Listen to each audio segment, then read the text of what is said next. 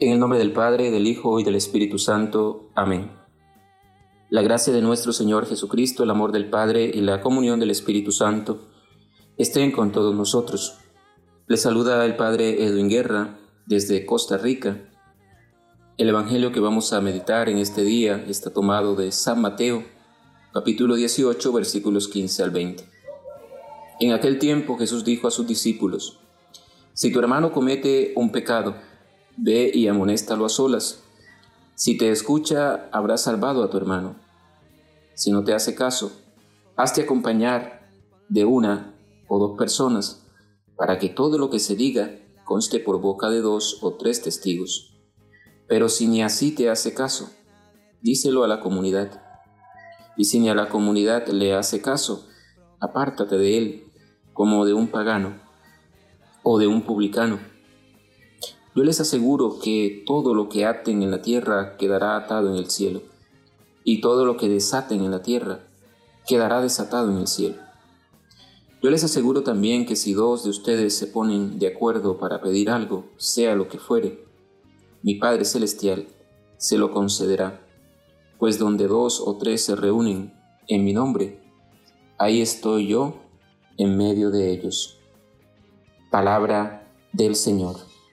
En el capítulo 18 del evangelista San Mateo, él va a unir palabras de Jesús que sirven como reglas de vida para la comunidad cristiana.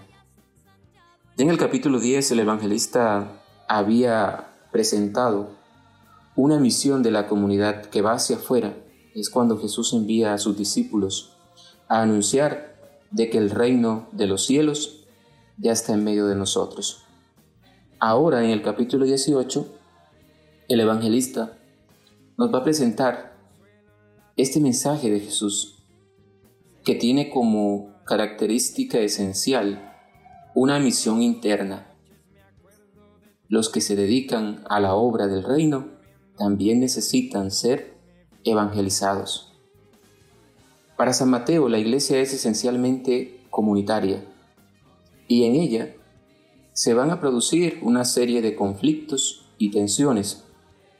Ante esas realidades, ante esos desafíos, retos, Jesús va a proponer en estas reglas de vida del capítulo 18, propone la misericordia. Todo evangelizador necesita ser misericordioso dentro de la comunidad. El evangelista va a proponer el perdón. Algo muy importante, algo muy esencial dentro de la comunidad. Ante las tensiones y los conflictos se tiene que dar el perdón entre los hermanos y las hermanas que conforman esa comunidad. Y todo esto es movido por el amor. Esos tres elementos son importantes. Misericordia, perdón y amor. El evangelista va a decir, si tu hermano te ofende, ve y repréndelo a solas. Coloca estas hermosas palabras en bocas de Jesús y es una invitación importante. Porque fíjense que quien se siente ofendido por alguien debe hablar con esa persona. Y cuando se dirige, cuando se da ese diálogo, tiene que, tiene que tener como punto de partida buscar la sanación. No es lanzarle un discurso moralizante, eh, no es a buscar reproches, sino escuchar. Algo muy importante que se tiene que dar dentro de la comunidad eclesial escuchar al hermano con el fin de buscar sanar, con el fin de buscar desatar esos nudos que tal vez por medio de los malos entendidos se han podido formar. Y hermosamente el evangelista va a colocar todo este diálogo, toda esta invitación con la oración comunitaria.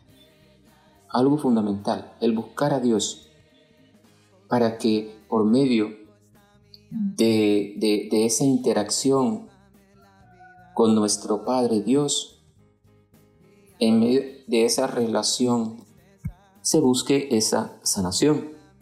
Fíjense que no se trata de hablar de Él, el hermano o la hermana, sino con Él, con ella. Eso es esencial.